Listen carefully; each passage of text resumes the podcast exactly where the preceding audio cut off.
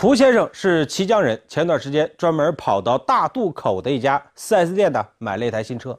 可让他没有想到的是，这个新车一夜之间变成了展车，怎么一回事呢？我那个关键，你是说的，我们就找你。你是是不是？你说你讲的。我说的，你是交警的，你是 DS 是不是？你是 DS 是不是？有理有天下，律师帮你忙，我是调解员王刚。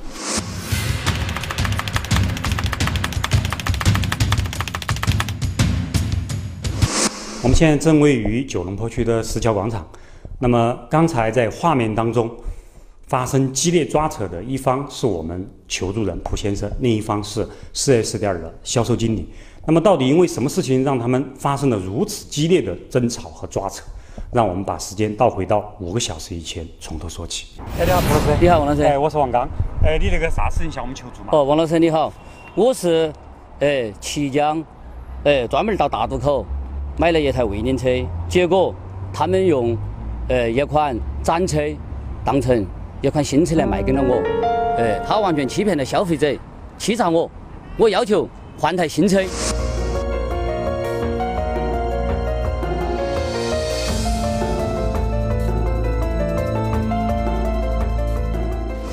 那么根据消费者权益保护法第八条的规定，那么经营者提供的商品应当向消费者说明。真实情况。那么，如果说蒲先生买到了一台展车，他有权依照法律的规定要求经营者承担赔偿损失这样一个权利。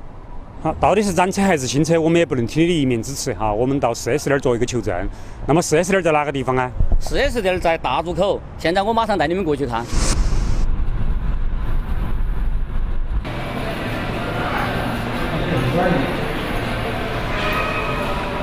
不是从业者，都市频道的那个调教的王刚，还是我们都市汽车工作人员。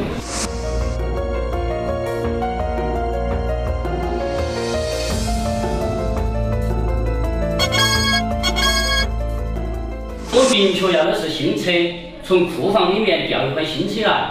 现在卖给我的这个车是不是客厅里面的？我我刚才说了，哎，我们律师。你不要打台阶，需要没哈？我请问你，哎，你为什么要骗我？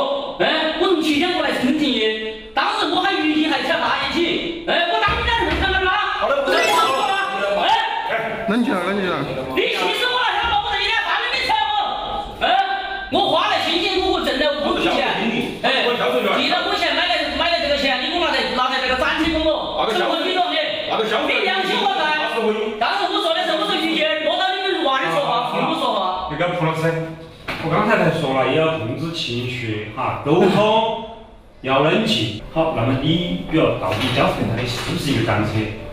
这个我觉得应该可以有个明确。对，我我刚才也说了，说是如果说你采访，我可以把呃情况给你了解下。如果你要想要了解那种很详细的话，我们律师来说，你看。我觉得是不是展车还是新车？难道你们卖车的时候都由律师来卖吗？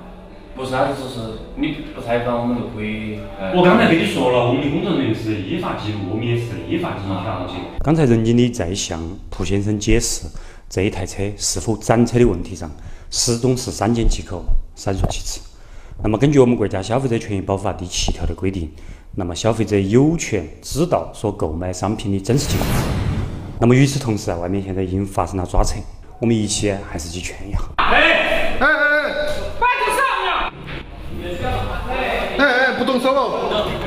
好，不要动我，不要动我，不要动我，不要动我，不要回避，不过去，不要回避，不要打我，不要回避，不要动手哈，不要动我，不要回避，你不要动我，没有回避，我请你不要回避，不要回避，你欺诈行为，你欺诈骗我们，哎，凭啥子骗我们嘛你？你现在买了个什么？不要动我，你，你简直不错了，哪个来动你？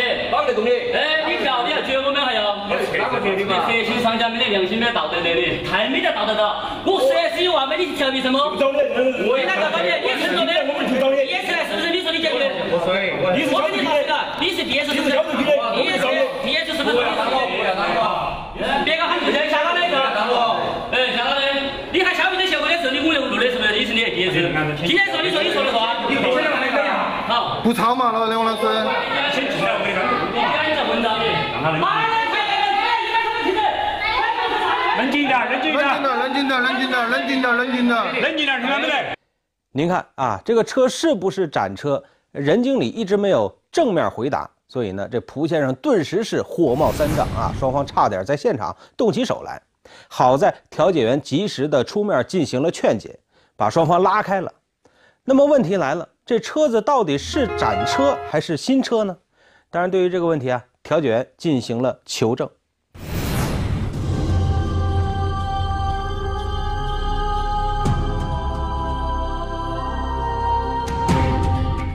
我当时看车的时候，我老婆哎拍了一台这个展车，就这台展车里面的这个中控里面的一个编码，哎，跟卖给我的这台车的这个编码是一模一样的。哎，王老师，你过来看嘛。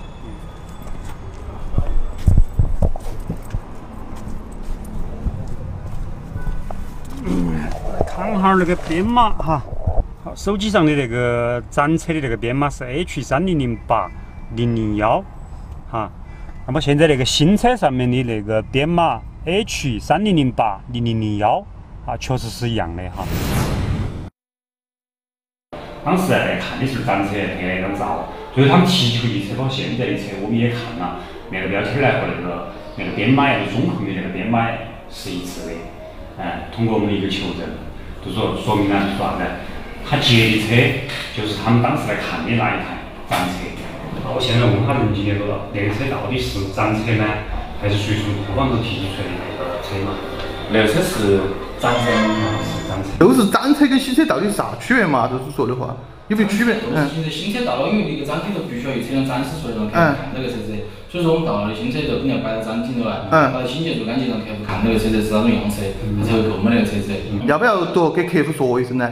卖之前。一般没有告诉明确，因为车除除非这个车子有问题的车子，比如说是挂了呀、做漆了，那我们肯定明确告诉客户，因为现在晓得消费局那个那个管控是非常严的。就是说我们做了一个求证，就是说也对这个行业做了个求证。嗯。求证呢，通常情况下，根据那个消费者权益保护法呀，包括一个个销售人员呢，都还是认为在那个行业当中哈，那个汽车销售行业当中，对于是展车那种情况呢，还是应当明确的告知给消费者。展车是放到展厅里面的，一个是没得风吹日晒雨淋的，二个是气味是要散，要比新车要散得多。它放得久的话，有没有折价呀那些？没得好大个折价，有点，有点的哈。但是要要要要做清楚卖卖之前，写不写合同有啊？不那个不得。放车的展车会不会少一点？放放一段时间的那个？会呀会。那时间长一点的肯定会。那种少了好多钱呢？少好多钱呢？具体谈。具体谈哈。但是那种的话，比如说你卖车这儿的话，比如说我们签合同肯定要写成合同不？要要啊哈。哦。那么同行呢，有的说在合同当中呢，要告知是否这个是展车的问题，有的说也不写入合同。那么当然对于这个问题，呃，同行呢至少是有一个一致的认识，就是说对于是不是展车的问题，还是要告知给消费者。那么同时，当然那是行业的一个说法嘛哈。当然同时。我们也向你们的工作人员哈做了一个求证，你是不是？是不是？是不是？展车是那种，如果说是有展车，比如说我把展车卖给你，这展车说白了价格我是让你跟落，哎少点点钱。那但是提前也是要提前跟我说。肯定说了，肯定说了。那到时候合同高头写不写？我直接给你优惠车价子是吧？直接优惠车价。哎，那比如说平时本来说那个车正常优优优惠一万五的，那车到时候我增加也一万六或者一万七。就是这种直接给你优惠到车架头，都不用写明了。我车子让让你知晓是买哪个车子就行了。要不要多给客户说一声呢？买之前。一般没有告诉明确告知，因为车说说不这个车子有问题的车子，比如说是挂了呀、做漆了，那我们肯定明确告知客户，因为现在晓得消费局那个那个管控是非常严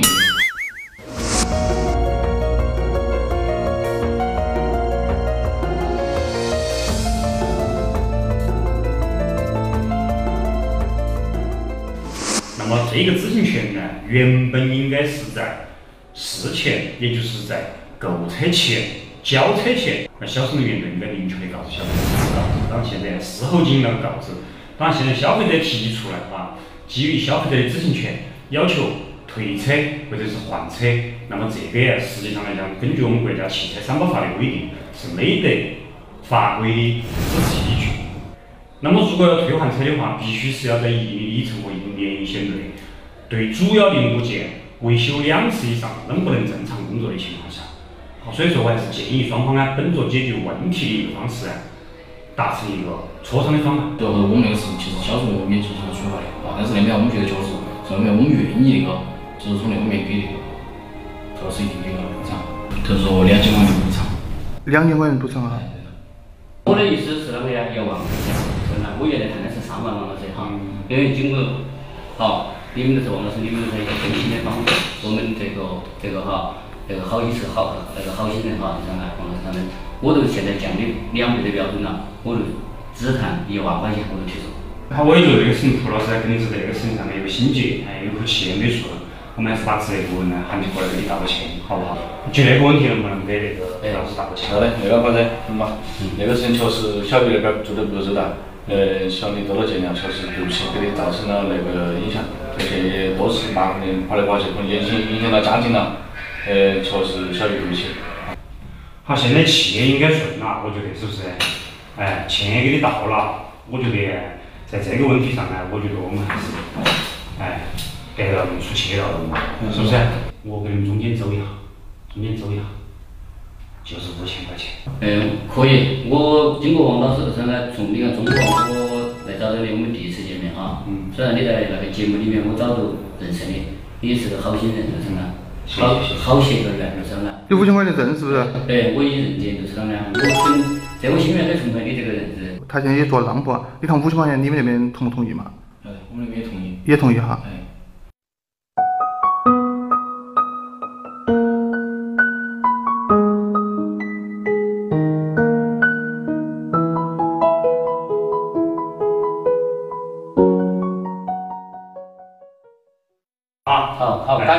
谢王老师，好，感谢感谢好，哎好。好，双方当事人刚才也就这个消费纠纷呢达成了书面的协议，我们也将通过八月核实儿 APP 将该书面协议上传至重庆市司法局数据云库。